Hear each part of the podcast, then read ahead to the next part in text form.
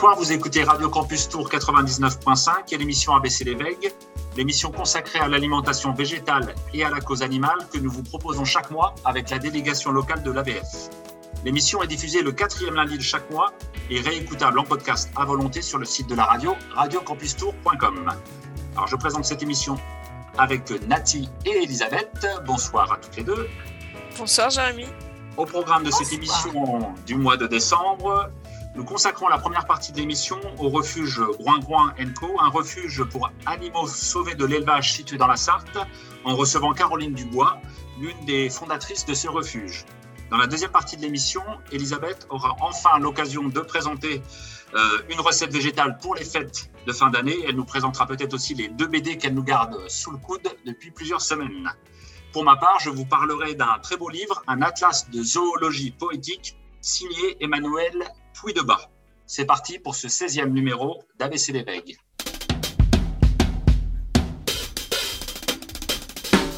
Alors, Caroline Dubois, bonsoir. Bonsoir. Alors, merci d'avoir accepté notre invitation.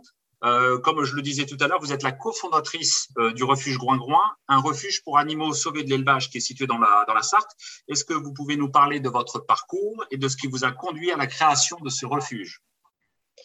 Alors euh, oui, je vais essayer d'être brève. Ce n'est pas la partie la plus plus intéressante de l'histoire, mais en fait c'est la rencontre avec un cochon qui euh, qui était lié vraiment au hasard en vacances, qui m'a fait euh, prendre conscience que ces animaux étaient, euh, étaient assez surprenants, puisqu'à l'époque, j'avais les préjugés que, tout le monde, la plupart des gens partagent sur les animaux de ferme. Je ne les considère pas comme des animaux qui pouvaient potentiellement être des animaux de compagnie, qui pouvaient être considérés comme, euh, comme un chat ou un chien. Et, euh, et donc, cette rencontre avec ce cochon m'a fait, euh, m'a fait un peu ouvrir les yeux sur sur, sur plein de choses. Et donc, et donc, pour de mauvaises raisons au départ, j'ai voulu, avoir, j'ai voulu acquérir un cochon moi-même. Et donc, je dis bien acquérir dans le sens marchand du terme, puisque bien sûr, j'avais aucune notion vraiment aucune nation animaliste euh, à l'époque. Euh, voilà, donc une fois que j'ai euh, eu, donc j'ai pu trouver Rosalie, je, je, me suis demandé, posé des questions de savoir comment, comment on pouvait s'en occuper correctement, qu'est-ce que qu'est-ce qu'il fallait leur donner à manger, comment, comment comportement, quels, quels étaient leurs besoins au niveau comportement, etc. Et donc j'ai commencé à creuser la question. Bon, je vais, faire, je vais être rapide. Euh, de là, euh, je suis partie aux États-Unis pour retrouver des réponses à ces questions, parce qu'il y a 20 ans en France, il n'y avait pas, il avait pas d'informations. Euh, donc, je suis revenue avec des infos et j'ai commencé à les partager. C'était le début d'Internet et donc j'ai commencé à partager ces infos. de là, des gens nous ont contactés assez rapidement en, euh, en nous disant, bah voilà, nous on avait un cochon, mais on doit s'en séparer parce qu'on peut plus le garder. Est-ce que vous connaîtriez pas quelqu'un qui pourrait éventuellement le récupérer pour, pour qu'il soit dans une bonne famille? Et donc en fait, euh, bah, l'association est née de ça, en fait, euh, de, ce, de, ce, de cette espèce de questionnement qui d'aide aux gens qui avaient des, qui partageaient leur vie avec des cochons. Et puis, bah, évidemment, en ayant un cochon chez soi, on n'arrive plus à manger sa tranche de jambon. Enfin, je veux dire, quand on, quand on ouvre un peu euh, son esprit, on a le cochon qui joue sur le tapis du salon. Euh, on mange, on mange pas de chien, on mange pas de chat. Pourquoi on mange le cochon? Puisqu'on a les mêmes interactions avec lui qu'avec le chat et le chien. Et, euh, voilà. Et donc, donc assez rapidement, on s'est dit que euh, bah, trouver un endroit pour euh, pouvoir accueillir euh, ces animaux, le temps de trouver une famille, parce que ça prenait du temps de trouver de bonnes pour pouvoir les faire adopter, on s'est dit que ça serait vraiment, vraiment très pratique, enfin voilà, vraiment concret. Et puis, et puis une fois que, que le refuge est, donc en fait le refuge est monté avec une vétérinaire qui était spécialisée dans les cochons, avec qui je suis partie aux États-Unis, elle suivait les séminaires vétérinaires et moi je suivais les séminaires pour euh, les gens comme vous et moi, quoi. Voilà. Et, euh, et, donc le refuge est né comme ça. Et à la naissance du refuge, évidemment, euh, ben, on est parti des cochons, mais évidemment, on s'est ouvert sur bah, des cochons du coup plus vietnamiens, parce que les, gens prennent des cochons de compagnie entre guillemets, c'est des cochons nains ou des cochons vietnamiens, voilà. Et donc au refuge, on a rapidement pris des cochons dits de ferme, voilà. Et puis et puis des cochons de ferme, on est passé à des chèvres, à des vaches, à des chevaux, à des à des enfin voilà, des poules, des dindons, et maintenant on a une centaine d'animaux qui vivent au refuge. Euh, depuis maintenant euh, une bonne quinzaine d'années en Sarthe. Voilà. Merci Caroline. Et donc là, comme vous venez de nous le dire, euh, vous accueillez pas que des cochons et d'autres animaux. Est-ce que vous voulez nous raconter quelques histoires de ces animaux-là? Comment est-ce que vous les avez rencontrés? Comment est-ce que vous les avez sauvés? Alors oui, en fait, euh, en fait, il y a autant d'histoires que d'animaux, je dirais. C'est vraiment euh, très hétéroclite. Euh, on a pu intervenir sur des décisions, sur des enquêtes faites par la gendarmerie ou par les services vétérinaires qui des fois doivent intervenir chez des particuliers ou chez des éleveurs parce que les animaux sont euh, plus maltraités qu'ailleurs, on va dire ça comme ça. Euh, et donc, on a par exemple fait l'année dernière, en 2020, un sauvetage. On devait partir pour récupérer quatre cochons euh, sur la demande des services vétérinaires de la Mayenne. Et, en fait, la finale, on est revenu avec 18, 18, enfin, 24 animaux parce que euh, une, euh, une, des cochonnes, entre autres, était pleine et donc a donné naissance à des bébés une fois qu'elle était arrivée au refuge. Euh, donc, donc ça, c'est un type de, de, une façon par laquelle les animaux arrivent au refuge. On a également des salariés d'élevage intensif ou d'élevage d'ailleurs moins intensif qui vont euh, pour des raisons euh, annexes, s'attacher à, un animal, à un individu en particulier. Euh, et donc, on a le cas, par exemple, d'une salariée d'élevage qui, qui avait essayé de sauver les yeux d'une d'un bébé cochon de ferme femelle qui s'appelle Nala, qu'on a appelé Nala par la suite, parce qu'en fait, il faut savoir qu'en élevage, les conditions sont, très compliquées au niveau sanitaire, c'est très sale, donc toute plaie euh, se transforme en abcès, s'infecte, etc. Et elle avait donc une atteinte aux yeux.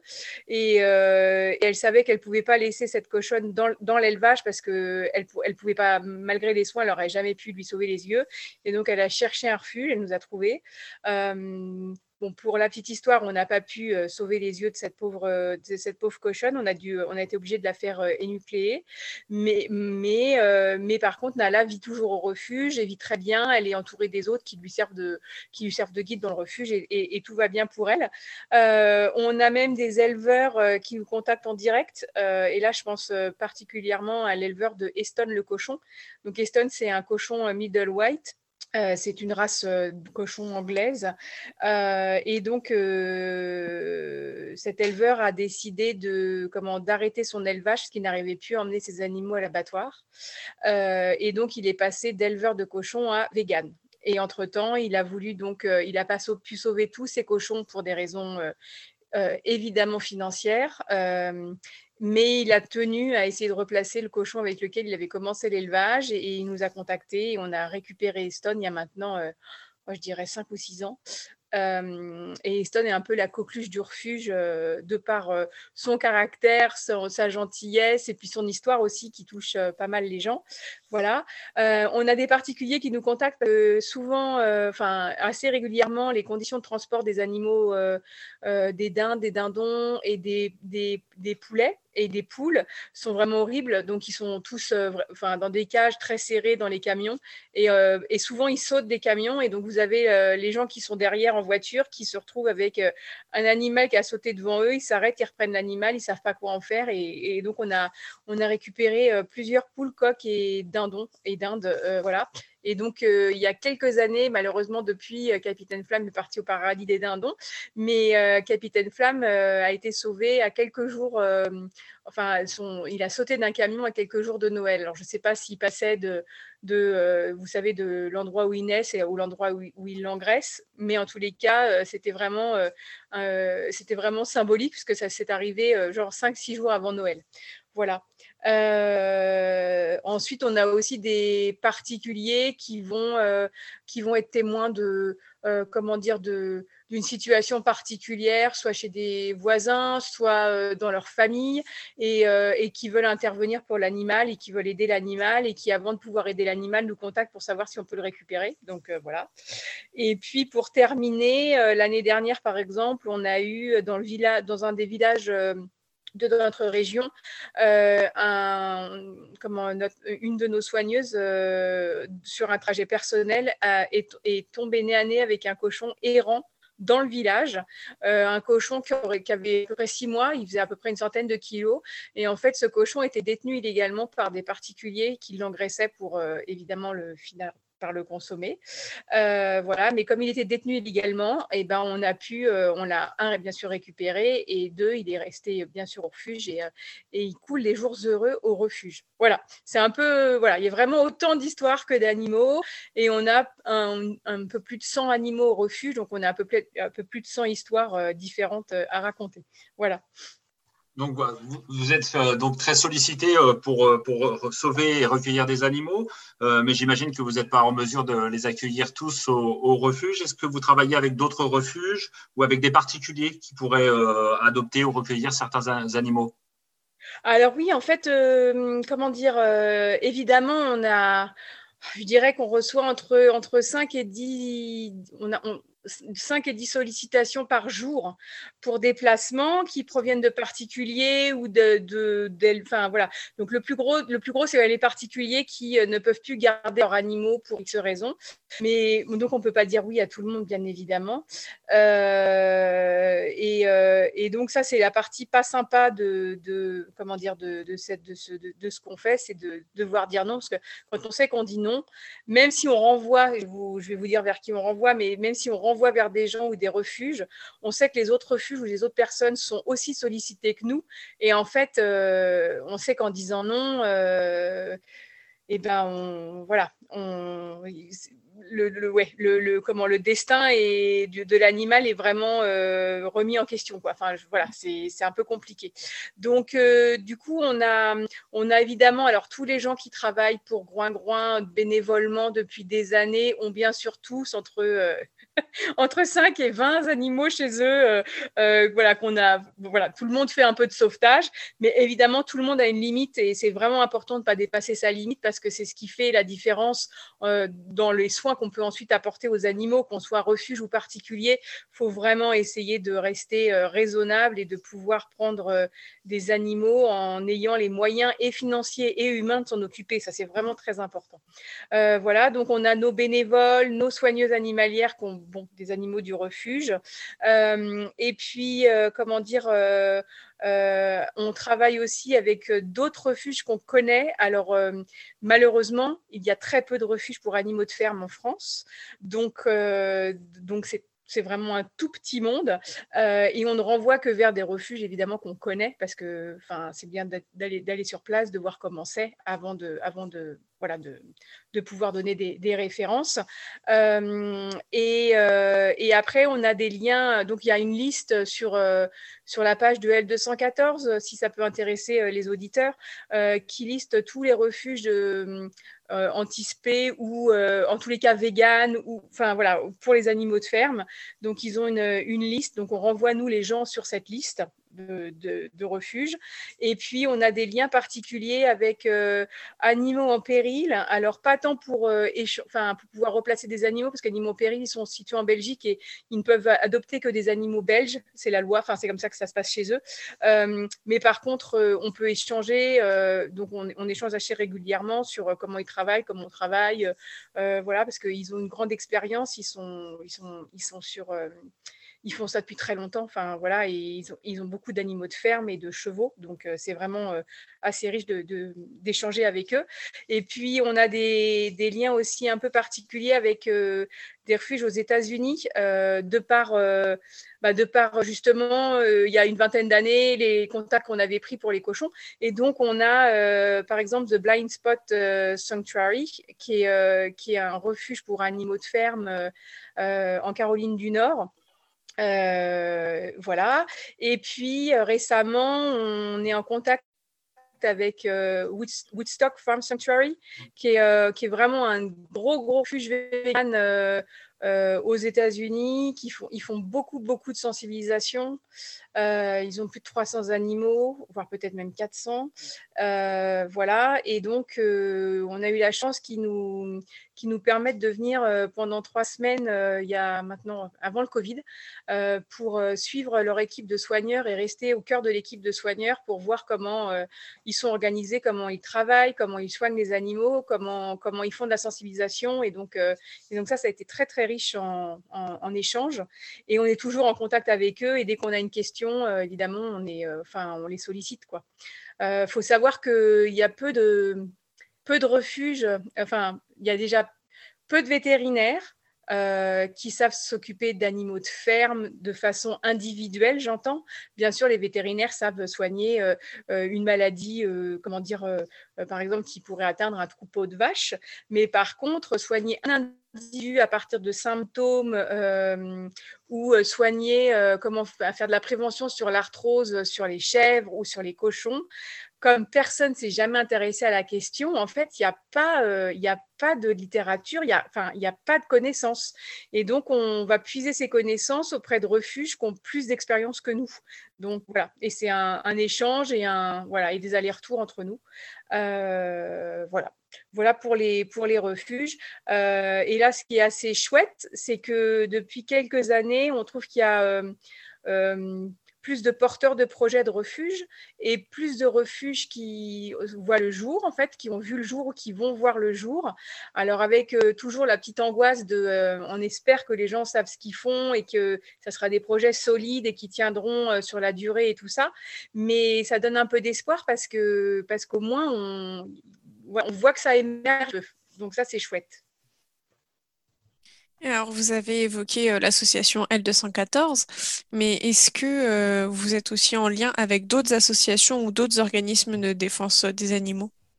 Alors euh, oui, donc bon, alors, c'est grâce à L214 qu'on a pu être un peu plus euh, aux alentours de 2015-2016. Euh, donc, on leur, doit une, fière chandelle euh, puisqu'ils ont, fait, ont fait un sauvetage, ils sont venus sur un sauvetage avec nous. ils ont filmé, retransmis. Et donc, en fait, ça a fait connaître le refuge et, surtout suivre la vie de ces animaux qu'on avait récupérés. C'était des, enfin, ce sont toujours des cochonnes de ferme détruites qui, qui, étaient, en élevage. et sinon, évidemment, on, est en lien avec, euh, par exemple, euh, la Fondation Brigitte Bardot, la Fondation de 30 millions d'amis euh, qui peuvent nous soutenir. Nous, ils ont des bourses, ou ça, des bourses, c'est pas des bourses, mais c'est dire des, subventions. donc voilà, la, SPA également qui, par le passé, a pu nous aider sur des choses, comment dire un peu exceptionnelles. c'est-à-dire que quand on fait appel à, ce type de fondation, on ne fait pas appel à eux pour le quotidien, parce qu'on veut vraiment être indépendant pour le quotidien. C'est important pour pouvoir être pérenne dans le, temps. C'est vraiment important. Mais par contre, si on a besoin euh, de refaire euh, la toiture d'une grange euh, qui, abrite la paille, le foin, etc., et ben là, on va essayer d'aller solliciter justement ce, type de fondation.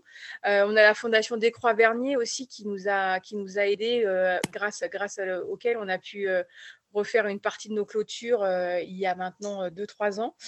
Euh, voilà, et puis on a aussi des, partenariats. alors, ce n'est pas des fondations à proprement parler, mais par exemple, Lush, je ne sais pas si les produits Lush, qui sont des cosmétiques, voilà, ont, y a une, fondation. On a aussi les.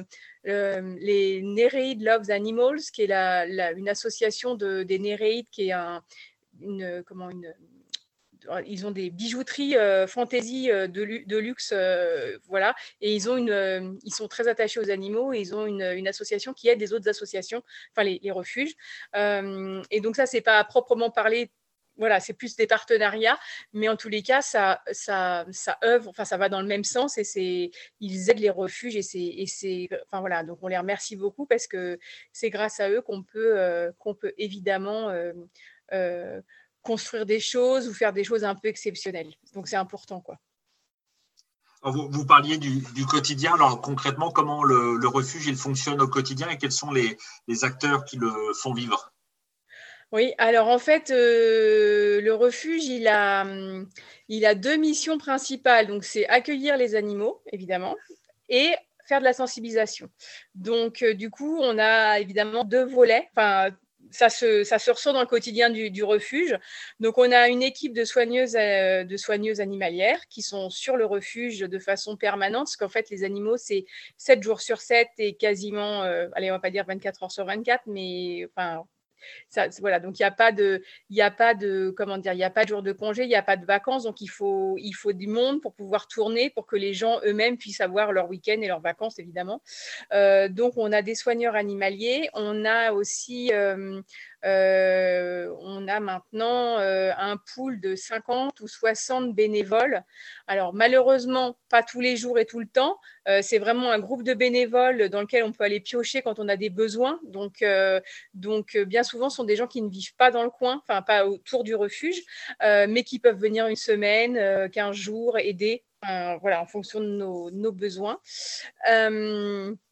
Donc, euh, le quotidien pour les animaux, en fait, on essaye de, s'occuper de ces animaux comme si euh, vraiment c'était euh, nos chats ou nos chiens. Donc, on s'adapte à leurs besoins, en fait. On, a, c'est pour ça qu'on n'a pas, on n'a qu'une centaine d'animaux sur 12 hectares et on pourrait en avoir plus, sauf que on veut pouvoir s'en occuper au mieux. Donc, on nourrit trois fois par jour, on donne des fruits et des, légumes.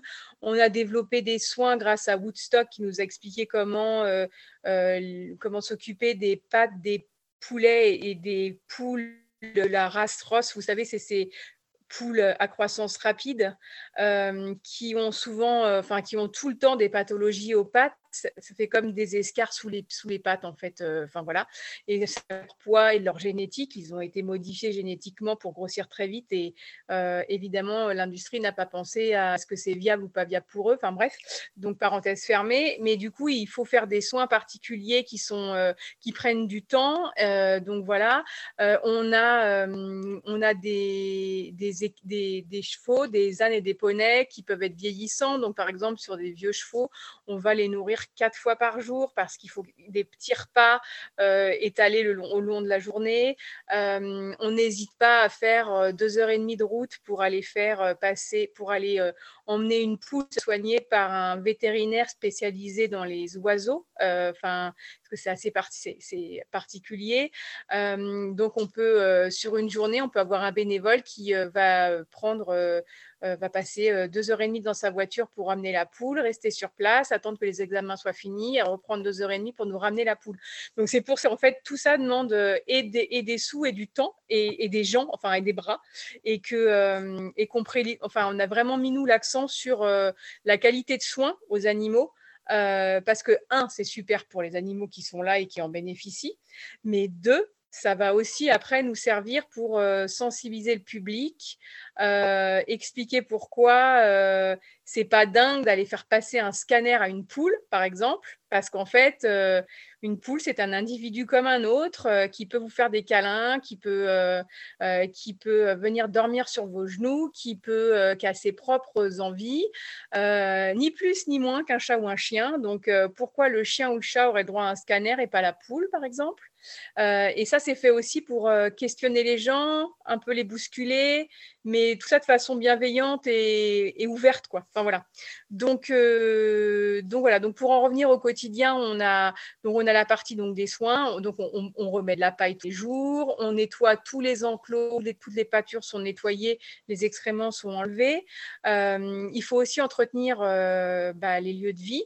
Donc ça veut dire curer les box, ça veut dire tailler les haies qui bordent les prés, qui coupent le vent, etc. Euh, entretenir les clôtures, les abris, les box, enfin. Et tout ça, ça prend, euh, ça prend beaucoup de temps et, euh, ça remplit les journées des soigneuses animalières de façon assez compacte, on va dire. Elles n'ont elles, elles pas beaucoup de temps pour souffler la journée et c'est pour ça que si des gens veulent venir nous aider en tant que bénévoles, euh, bah, ils sont bienvenus parce que, parce que quand on a de l'aide, euh, c'est super. Quoi. Enfin, vraiment. L'appel est lancé. Oui, exactement. Mais euh, voilà. Et puis bah, après, on a la partie sensibilisation. Euh, donc, on ouvre le refuge euh, deux fois par mois entre mars et octobre aux visites. on appelle ça des Happy Day ou des Happy Kids quand c'est pour les enfants, accompagnés de leurs parents, évidemment. et donc, bah, là, pareil, on a une équipe de bénévoles qui vient nous aider parce qu'en fait, on fait des visites guidées, on reçoit les gens, on, on leur permet de passer du, temps avec, euh, comment dire, avec les animaux. Euh, euh, et donc, et donc bah, on a besoin de, on est en général quatre ou cinq bénévoles pendant ces journées-là. on, a, on fait des lives aussi sur Facebook et sur Instagram de temps, pour justement faire visiter le refuge aux gens quand, ils ne peuvent pas venir sur place. Et puis, on a développé cette année euh, ce qu'on appelle, nous, les Happy School. Et donc, en fait, on fait des visites euh, en, bah, comme, oui, des lives, euh, des visites virtuelles qui sont projetées dans les classes ou dans les bibliothèques à la demande des enseignants, qui, eux, derrière, montent un, projet, un projet PEDA pour les enfants et qui, part de la visite du refuge. Et puis ensuite, eux, ils extrapolent sur d'autres, sur différentes matières, etc. Mais ça, le cœur et, les animaux. Donc, euh, bah, pour tout ça, euh, voilà, on a, on, a, on a besoin de gens et, euh, et, et, de toutes les bonnes volontés possibles. Quoi. Voilà. Eh ben oui, avec tout ça, on imagine que pour bien fonctionner, le refuge, il doit avoir besoin de pas mal de sous. Alors du coup, comment est-ce que vous arrivez à le financer?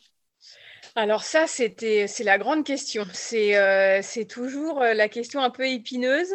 Euh, alors déjà, un, on a eu la chance que un, de nos, un des membres du, du, conseil d'administration de, de l'ASSO a pu acheter les terres et les, et, les faire mettre sur lesquelles on est. donc au moins, c'est payé et on est indéboulonnable, c'est payé, fini de payer, et voilà. Donc ça, c'est une grande chance au départ. Euh, et ensuite, on doit adapter le nombre d'animaux en fonction du budget qu'on avait. Ça a toujours été, euh, et on, pêcherait plus par excès de prudence que, l'inverse. Donc, euh, en se disant toujours, il nous faut quand même euh, une petite réserve de côté parce que si vous avez un problème veto, bah, il va falloir pouvoir le financer, en fait. donc, voilà. donc, on, a évidemment des gens qui sont adhérents de l'association. on a des gens qui nous font des dons de façon, bah, comme sur une association classique. Et puis, surtout, on a développé le parrainage des animaux. Donc en fait, euh, on propose sur notre site internet, euh, euh, tous nos animaux sont parrainables. Donc vous pouvez, en donnant une, somme du, montant de votre choix, qu'elle soit ponctuelle ou mensuelle, vous pouvez devenir marraine ou parrain d'un animal. Et du coup vous recevez un certificat de parrainage, vous, vous avez des nouvelles de l'animal en question. Et puis vous pouvez venir le voir justement au fameux Happy Day qu'on, qu'on qu'on organise, euh, sachant que, euh, comment dire, euh, l'idée c'est que, un, ça nous aide financièrement à couvrir les coûts des animaux, et une fois qu'un animal est couvert à 100% sur son quotidien, on se dit que potentiellement on peut rouvrir une place pour un autre individu, puisque ceux qui sont déjà là sont, financés, entre guillemets.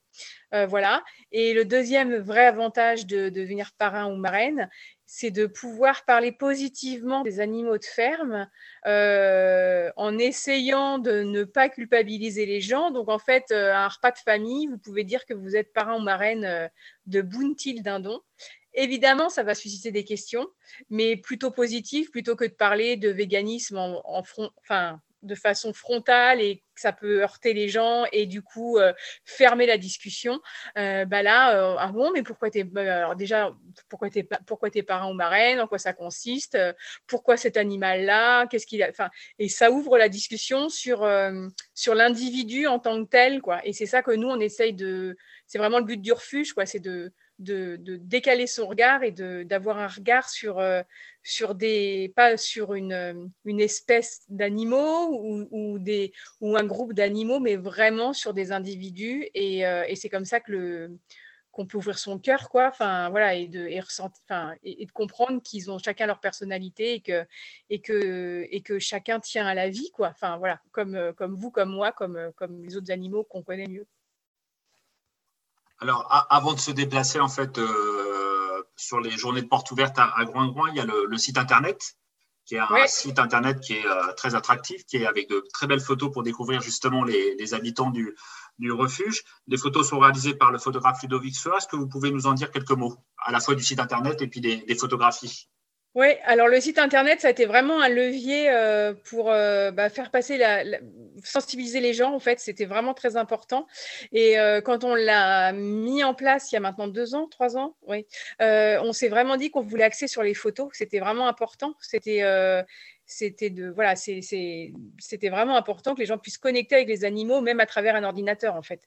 Euh, et donc on a eu la chance de croiser euh, Ludovic. Alors je sais même plus à quelle occasion le pauvre. J'ai pu là d'un seul coup j'ai plus l'info. Enfin je me souviens plus de comment on l'a on l'a croisé. Mais en tout cas euh, en tout cas ça a été un peu une rencontre magique parce qu'il a donc alors bon un, c'est un très bon photographe, mais surtout, c'est vraiment un militant qui est très engagé pour les animaux, euh, qui fait ça d'une façon euh, éthique. Enfin, je, pense que plus éthique que lui, j'ai rarement vu. Enfin, voilà, donc euh, il dérange pas les animaux quand il vient faire ses photos. il a un regard, bah, ça, transparaît hein, dans les photos du, du site. il a un regard sur ses, enfin, il arrive à faire remonter des émotions. Enfin, voilà, c'est un vrai photographe qui, qui, met son talent au service euh, des, animaux et, c'est, on a une chance énorme qu'il, fasse ça pour nous. Et il fait ça pour d'autres refuges aussi. Euh, enfin, et, euh, et bon, vraiment, on est, on est reconnaissant et, et admiratif de son travail. Voilà. Et alors enfin pour terminer, Caroline, est-ce qu'on a un petit mot sur euh, l'avenir du refuge Groin-Groin, des projets à venir? Alors euh, oui, l'idée c'est euh, de développer la sensibilisation aux animaux en fait. donc ça passerait par une plus grande capacité d'accueil. Donc, on a dans ce but-là, on a déjà, on a acquis des terres supplémentaires et des permètres supplémentaires pour l'instant, c'est vraiment à l'état de balbutiement. On n'a pas les moyens pour l'instant de, de s'agrandir tout de suite là, mais, euh, mais c'est quelque chose qu'on a, qu'on a en tête et qu'on garde en tête euh, de, pouvoir, euh, de pouvoir le faire d'ici quelques années. Et, et, voilà, et donc à travers un plus grand nombre d'animaux rescapés, et eh ben, on aimerait bien vraiment axer sur plus de sensibilisation parce que c'est vraiment, enfin voilà, c'est chouette de sauver cette centaine d'animaux, mais ils sont des millions et des millions tous les jours à mourir dans les abattoirs. Et en fait, euh, l'idée, c'est vraiment d'essayer d'aider les autres, quoi, ceux qui ne sont pas ici, en fait, ceux qui n'ont pas la chance d'être là. Donc, euh, je pense que l'éducation et la sensibilisation, c'est vraiment, euh, c'est vraiment la clé. Et c'est pour ça que la communication est si importante, quoi. C'est-à-dire que on pourrait se demander pourquoi on y consacre tant de temps et voire même euh, de ressources financières de temps en temps ou de ressources tout court en humain. Mais en fait, c'est par, euh, c'est par ce biais-là qu'on, peut, euh, qu'on, peut toucher les, qu'on peut toucher les gens. Et, et, et puis, les refuges, ils ont une, part, une vraie part à jouer dans, dans l'antispécisme, enfin, dans le mouvement animaliste et tout ça, parce que c'est vraiment complémentaire. Notre action elle est vraiment complémentaire euh, euh, aux, associations comment dire institutionnelles quoi. Enfin d'associations d'information parce que en fait on via les animaux et, et, le fait de permettre d'avoir un lieu qui permet qu'on les rencontre, ce qui est rare en fait, voilà, et eh ben on touche de façon différente et de façon complémentaire les gens. Et c'est vraiment important de, de, travailler tous euh, de façon différente, mais dans, le même but, quoi. C'est que c'est que c'est on les prenne euh, enfin en considération et que et que vraiment euh, leurs intérêts soient au cœur de nos préoccupations, quoi. Donc voilà. Alors Caroline, est-ce que tu peux rappeler éventuellement pour les auditeurs qui aimeraient, qui s'intéresseraient à Groin-Groin ou qui voudraient vous contacter, comment vous contacter ou comment trouver des informations sur Groin-Groin oui, alors euh, bah, ils peuvent aller sur notre site internet qui est groingroin.org. Euh, donc là, ils peuvent aller par exemple dans la rubrique Nous aider et donc ils peuvent aller voir euh, les conditions pour faire du bénévolat au refuge. On a, on ah, voilà, il y, a, quelques conditions. on est ouvert à tout le monde, mais il y a, des conditions de voiture, à cause de, notre problème géographique de vivre à la campagne. Bref, donc ils peuvent aller se renseigner sur les conditions pour faire du bénévolat au refuge. après, ils peuvent aussi suivre et supporter le comment l'association l'association via nos réseaux sociaux en partageant les publications, en aimant les pages, les, voilà, Insta, Facebook, TikTok très récemment. Là, on est, on est en, train, en train d'essayer de devenir jeune et se mettre sur TikTok. Euh, voilà. Euh, et puis, on a, notre, on a Twitter aussi, mais euh, voilà. et, et puis, inscrire et venir au Happy Days ou Happy Kids fait toute l'année. Donc là, pour l'instant, sur notre site internet, les dates, euh, parce que ces événements-là sont ouverts au public euh, de façon générale, mais il faut s'inscrire en fait. On est limité en nombre, donc c'est sur inscription. Et les dates de 2022 ne seront mises en ligne que courant janvier 2022 pour euh, la saison 2022. Donc les dates vont bientôt être sur le site. Et on a surtout un gros, un gros week-end porte ouverte en général au début de l'été euh, pareil, les dates sont encore à déterminer. Euh, mais du coup, avec euh, des conférences, d'autres associations, enfin, c'est un chouette week-end où on invite les gens à venir. Mais pareil, c'est sur invite, donc, donc il faut s'inscrire et, voilà. Tout est gratuit en revanche. Donc voilà. Merci beaucoup, Caroline. le mot de la fin, c'est, on va te le laisser. C'est, est-ce que tu peux présenter la pause musicale, le morceau que tu avais choisi? Oui, alors avec mon super accent anglais, le groupe c'est The Smiths et, euh, et la chanson, c'est euh, Meat is Murder. Voilà. Merci beaucoup. Avec plaisir.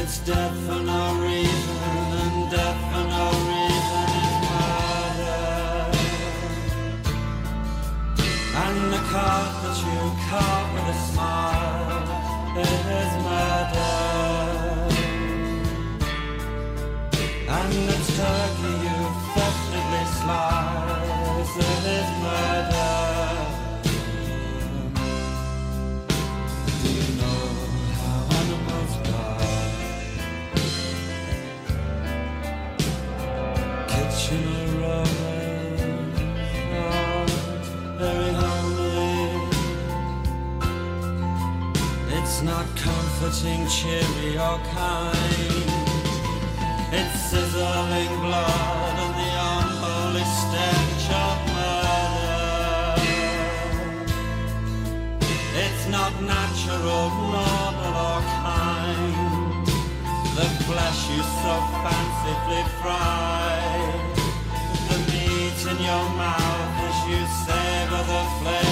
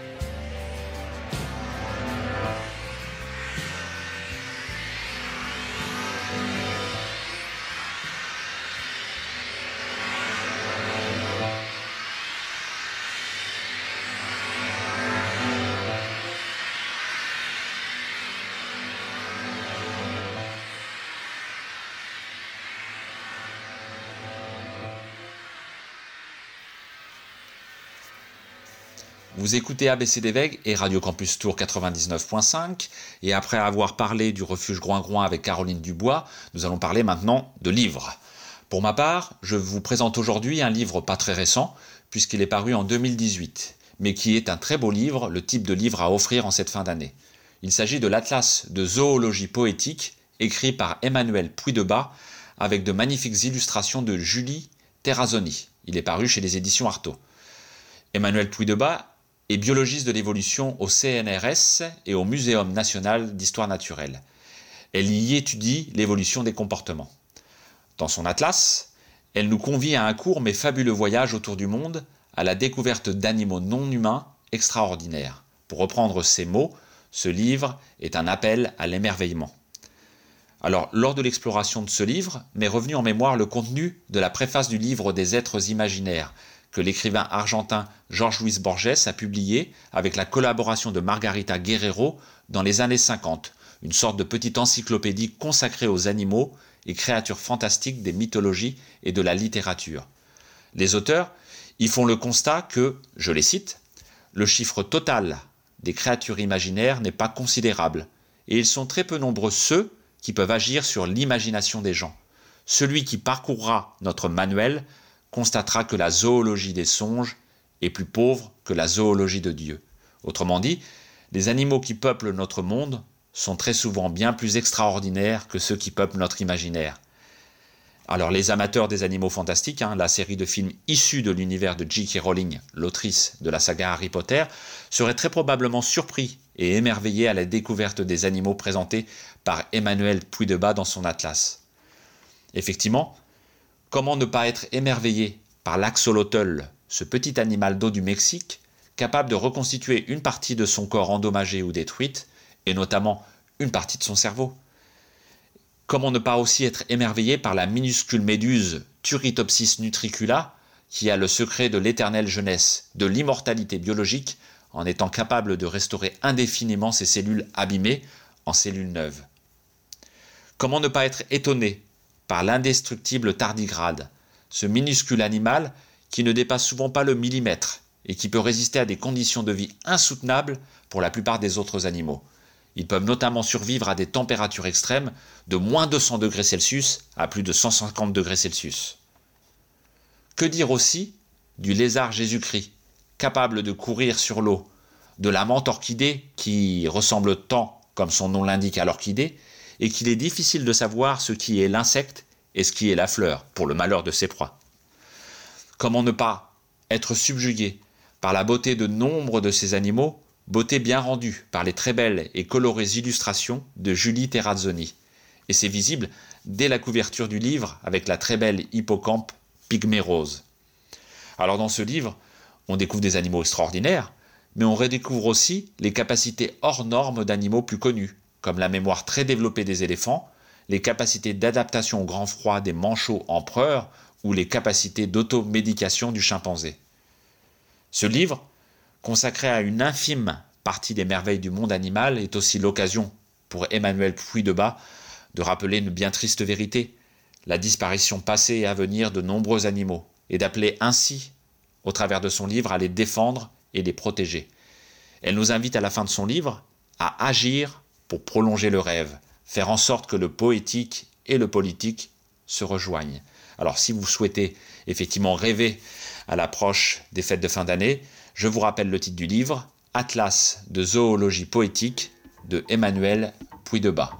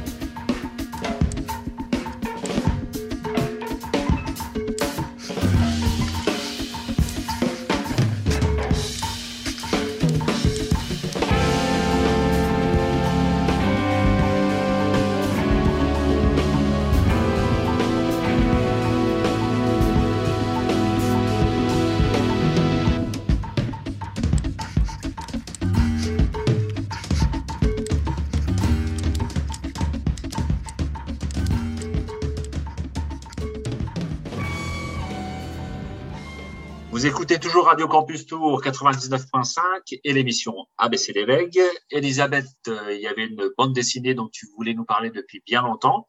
Tu as la parole.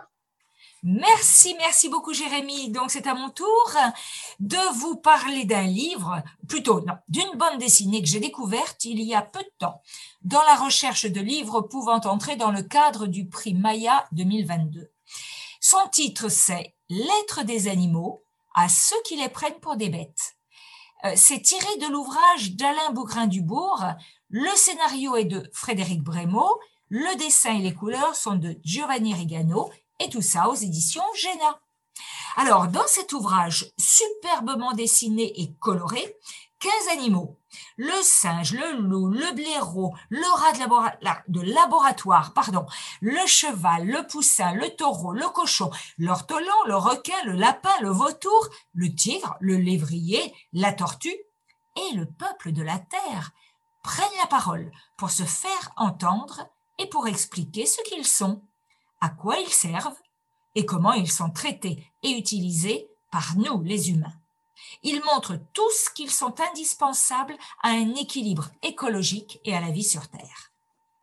Le graphisme rend les animaux très attachants et très vivants. Et il y a même pas mal d'humour dans les images et les dialogues. Et même quand on pense connaître tous ces animaux, on y apprend encore pas mal de choses. Par exemple, le sais-tu, Jérémy, que les dents de requin se renouvellent tout au long de leur vie? Eh non. et non, bah oui. Les vautours, au temps des Égyptiens, étaient considérés comme vierges mères de la maternité et figuraient sur les coiffes de Nekbet, Isis ou Nephthys. Qu'ils peuvent euh, repérer une carcasse de brebis à 35 km de distance. Ce sont les mal aimés du ciel car ils mangent les charognes. Pour ce qui concerne les cochons, actuellement, on en, on en a parlé tout à l'heure avec Groin-Groin, euh, suite à la manipulation génétique, une truie qui ne possède que 16 tétines, eh bien, actuellement, avec cette manipulation génétique, elle met à bas 20 porcelets.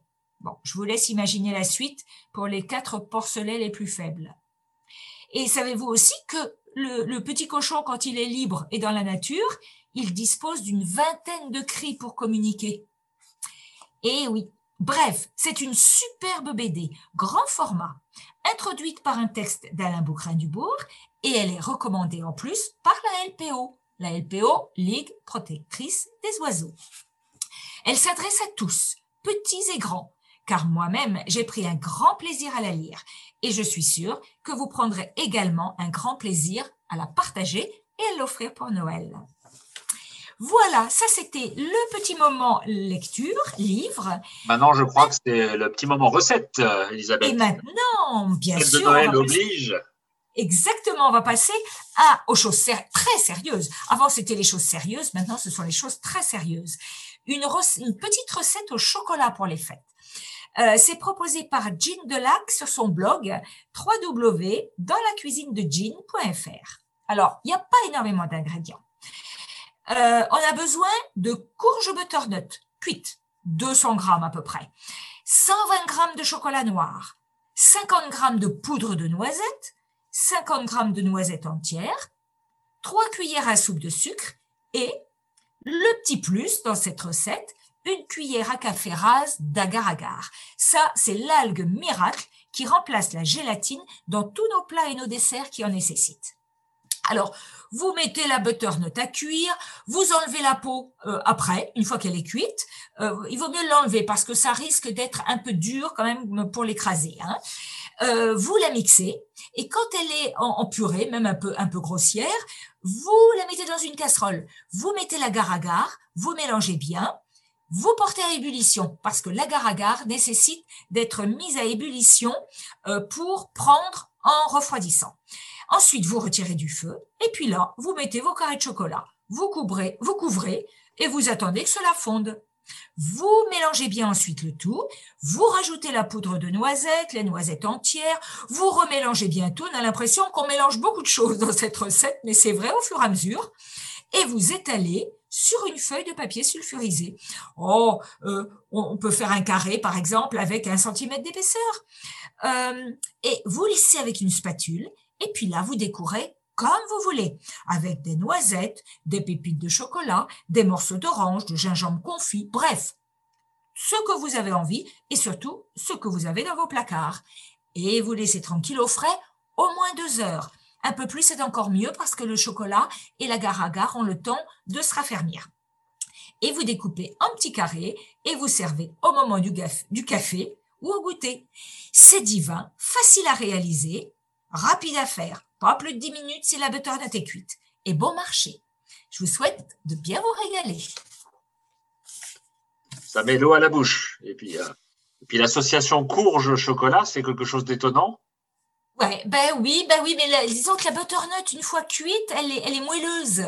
Hmm, Alors, si vous n'avez pas de butternut, par contre, vous pouvez utiliser du potimarron. N'utilisez pas le potiron parce qu'il est trop, il fait, il est plutôt en soupe, il est trop liquide. Mais le potimarron est aussi excellent pour cette recette. Et maintenant, je vais passer aux événements à venir. Ah oui, nous annoncer pour le mois de janvier, pour l'année Eh. 2022 qui va démarrer bientôt. Eh oui, eh oui, eh oui. Alors, nous avons le 13 janvier une soirée CNP au cinéma Les Studios. CNP, Cinéma National Populaire. Le thème est la chasse à cour, tradition ou maltraitance animale. C'est organisé en partenariat avec le mouvement Utopia 37 et L214. Le document présenté s'appelle Chasse à cour, faut-il l'abo- l'abolir? Euh, C'est une enquête sur une tradition qui dérange et euh, c'est fait par l'effet chimpanzé. Ce documentaire sera suivi par un débat avec Margot, représentante en Indre-et-Loire de l'association AVA, qui veut dire abolissons la vénerie aujourd'hui. Oui, que nous avions Voilà. reçu, que nous avions reçu dans une émission euh, euh, la- euh, cette année, en début d'année. Oui, tout à fait, tout à fait. Et je vous rappelle que pour nous suivre, vous pouvez aller sur le site euh, www.végétarisme.fr, sur Facebook euh, local avf37.vg et l'Instagram avf.tour et notre adresse mail avf-tour@végétarisme.fr. Il ne me reste plus qu'à vous souhaiter un très joyeux Noël et à bientôt. Merci Elisabeth. Donc le 16e numéro d'ABC d'évêque, c'est terminé. On se donne rendez-vous l'année prochaine, au mois de janvier 2022.